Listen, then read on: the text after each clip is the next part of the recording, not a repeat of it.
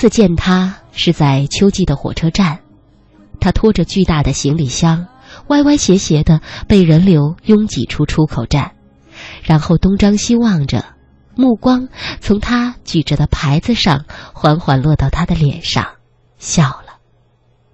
那么生动的一笑，仿佛春风穿过了冬末的草原，刹那间一片鹅黄的绿。其实。他接的人不特定，因为他是学校组织到火车站接新生的志愿人员之一，正在读大二。据说接新生是在校男生最热爱的志愿活动，因为有机会接触新入校的女生，遇上中意的就此展开爱情攻势，早早的霸在手里，该有多美呀！也是因为这样。男孩不是很愿意参加这项志愿活动，而这个原因不是对女孩子没兴趣，是知道自己没有资格。来自乡下的贫家子弟哪里供养得起爱情这娇贵而易碎的东西呢？但是男孩最终还是被同寝室的室友给拽来了。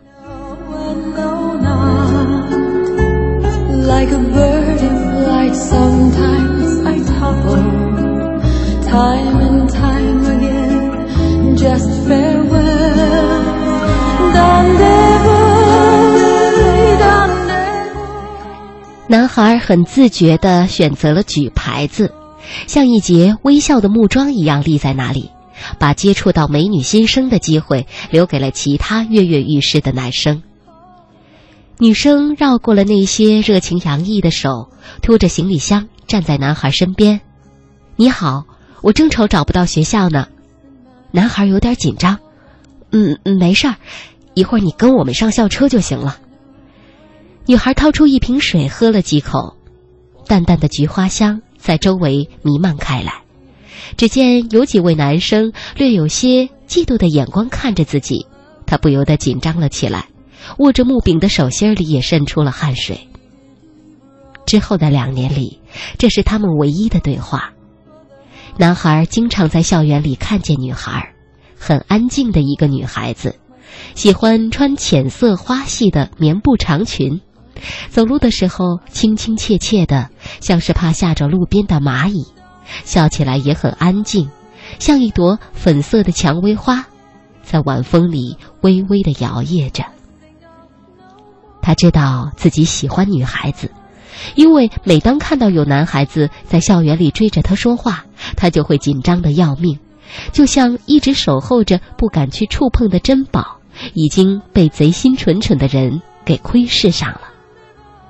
还好，直到大三那年，他还没有看见哪个男生是女孩身边的常客。他发誓，在毕业之前要向女孩挑明心思。可追女孩子是总要制造一点浪漫的，这对于他这个贫家学子来说，浪漫这东西实在是有点奢侈。于是，为了制造这次浪漫的约会，男孩去做了家教。四个月以后，兜里有几张被汗水泡得发软的百元人民币，他鼓起勇气给女孩写了信，约她去看电影。约定的日子到了，男孩忐忑不安的在电影院门口等来了他。看得出，女孩还记得他呢，冲他羞羞的笑，而男孩紧张的只会把一桶爆米花塞进了女孩的怀里，不停的说：“吃吧，吃吧。”女孩就笑了，笑得有点顽皮。看过电影，他们漫无目的的在街上走着。男孩一边努力的找画，一边想着该给女孩买点什么礼物才好。路过一家专卖店的时候，他拐进去说：“进来看看吧。”女孩说：“好啊。”女孩貌似有一搭没一搭的随着男孩在里面转。男孩很喜欢模特身上的一款裙子，指给了女孩看，说：“真漂亮。”女孩说：“很漂亮啊。”他怂恿女孩试一下，心说如果她穿着好看，就买下来作为礼物送给她。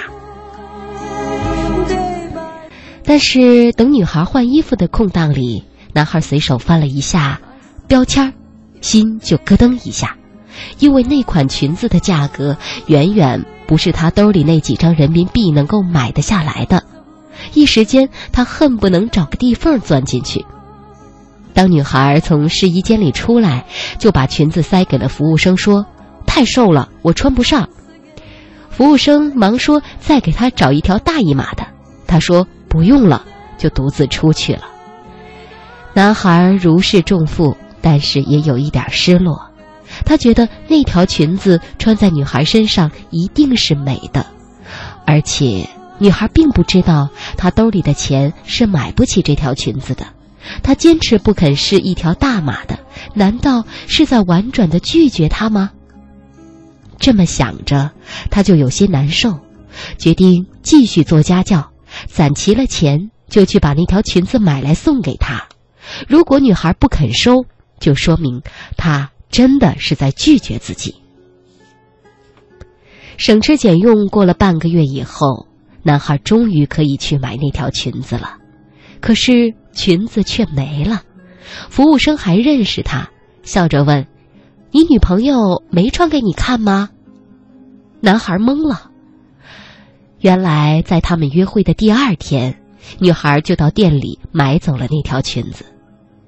原来，女孩真的是对他无意，便以裙子太瘦为由拒绝了他的礼物。